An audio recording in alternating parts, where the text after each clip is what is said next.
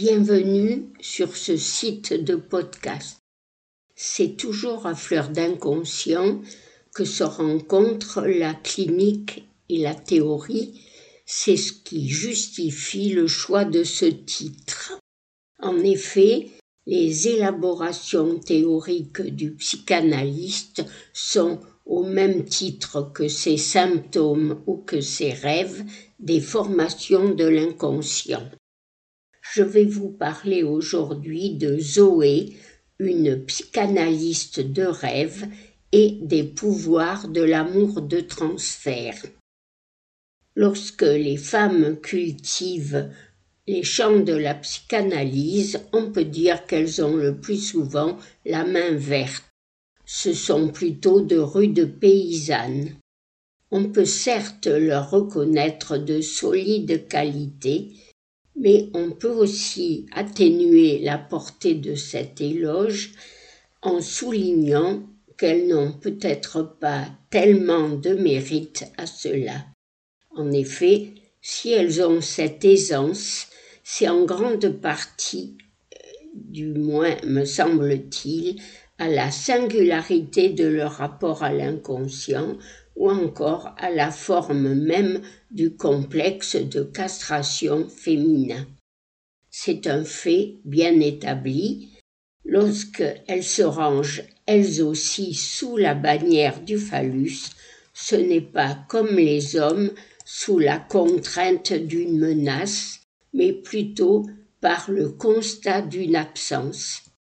Ainsi, ce constat effectué, à condition bien sûr de ne pas choisir les modes de la revendication à tout prix, l'esprit plus libre, elles peuvent admirer en toute quiétude les ressources cachées que recèle encore pour chacun d'entre nous la découverte de Freud et s'émerveiller des surprises que réserve toujours l'inconscient. Il n'est en effet jamais à court d'idées pour nous surprendre. Elle le laisse parler facilement, car elle reste avec lui en bon voisinage. Il est pour elle de bonne compagnie, il peut même leur procurer quelques amusements. Curieuses, elles écoutent tout d'abord très volontiers l'inconscient de leur psychanalyste puis tout aussi volontiers celui de leurs analysants. Lacan avait évoqué le fait que la psychanalyse donne aux femmes un titre tout à fait exceptionnel, celui de pouvoir tirer d'un certain nombre de bébés appelés hommes quelque chose qui s'appelle une vérité. C'est ce que nous démontre Freud avec l'aide d'un poète, celui qui a écrit la Gradiva, une fantaisie pompéienne. C'est en effet là que se trouve celle que je compte vous décrire comme étant une psychanalyste de rêve, la charmante et espiègle Zoé, Zoé Bergang, qui par la force de son amour avait réussi à guérir de son délire son ami d'enfance.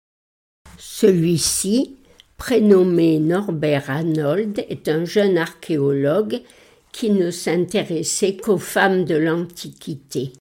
Cependant, son amour refoulé premier l'avait poursuivi jusque dans ses alibis scientifiques puisqu'il était devenu amoureux fou d'une belle statue de pierre qui avait comme particularité d'avoir une aussi jolie démarche que celle de Zoé. Il avait trouvé ce bas-relief chez un antiquaire et il ne savait pas encore qui avait été ainsi représenté. Il l'appelait en attendant du joli nom de Gradiva celle qui resplendit en marchant.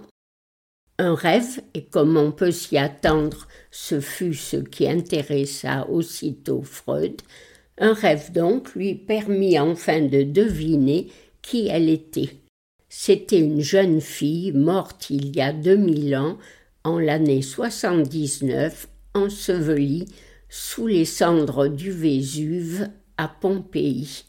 C'est donc en Italie qu'il partit retrouver ses traces. Pour les besoins du roman, lorsque Norbert Arnold crut voir la silhouette de la Gradiva se profiler entre deux maisons dans les rues de Pompéi, dans la lumière aveuglante de midi, il était nécessaire bien sûr que son amie d'enfance se trouve elle aussi au même moment en train de visiter les lieux pour lui permettre de croire qu'elle était une apparition, un fantôme revenu du pays des morts, cette Gradiva. Quand la très vivante Zoé accepte de se déguiser en Gradiva dans les rues de cette ville désertée à l'heure de midi, c'est dans l'espoir de guérir de son délire son amoureux. En recevant de sa main une branche d'asphodèle, fleur qui accompagne les morts dans leur dernier voyage, elle lui exprime quand même sa préférence pour les roses rouges de Sorrente, fleur de la passion amoureuse. À d'autres mieux partagées, lui dit-elle, les roses du printemps, à moi venant de ta main ne convient que la fleur de l'oubli.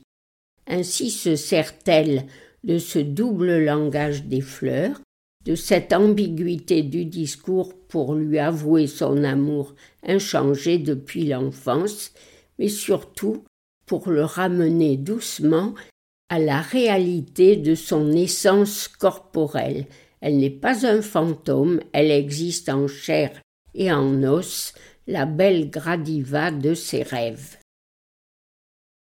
Le roman de Jensen a été écrit en 1903. En 1907, Freud se délecte à sa lecture. Il prend appui sur les interprétations si avisées de Zoé Bertgang pour poser un certain nombre de questions concernant l'interprétation analytique. Il décrit notamment la technique de cette interprétation, jouant toujours de ce qu'il appelle l'ambiguïté du discours. Et ce roman peut surtout être déchiffré comme étant la métaphore de ce qu'est la psychanalyse, une guérison par l'amour. Dans l'une des premières lettres adressées à son élève favori, Carl Jung, Freud lui écrit Il ne vous aura pas échappé que nos guérisons se produisent grâce à la fixation d'une libido régnant dans l'inconscient, transfert, que l'on rencontre le plus sûrement dans l'hystérie. C'est elle qui produit la force pulsionnelle nécessaire à la saisie et à la traduction de l'inconscient. C'est en fait une guérison par l'amour. Il y a donc aussi dans le transfert la preuve la plus forte, la seule inattaquable, que les névroses dépendent de la vie amoureuse. Comment l'analyste peut-il dégager de ses entraves les amours ensevelis, enterrés, calfeutrés de l'obsessionnel? Comment peut-il délivrer l'hystérique de ses amours ensorcelés et réconforter, encourager les frileuses amours du phobie C'est toujours dans cette gradiva de Jensen que nous trouvons la réponse à cette question. Freud nous en livre la recette. C'est par ce qu'il appelle le réveil des sentiments ou encore la marée montante du transfert. Lacan, beaucoup plus tard, dans les quatre concepts fondamentaux de la psychanalyse, définira le transfert comme la mise en acte de la réalité de l'inconscient dans son lien au désir du psychanalyste. Cette fantaisie pompéenne peut être une jolie métaphore de ce qu'il en est de ce désir et de sa fonction dans l'analyse sous la forme du désir de Do Zoé Bertgang. Un rêve inventé par le romancier en toute ignorance des concepts analytiques, en fait la démonstration. Je vous laisse le soin d'aller le découvrir dans le texte et de trouver l'analyse que Freud a pu en faire. La prochaine fois, je vous parlerai de quelques analysantes et analystes pris dans la tourmente de ces amours de transfert. L'expérience n'est pas de tout repos. Tandis que Freud et Jung se débattaient dans des liens de père à fils conflictuels, où ce qui était en question pour Freud, c'était la transmission de la psychanalyse, Sabina Spielrein fut l'une des victimes de ces amours de transfert.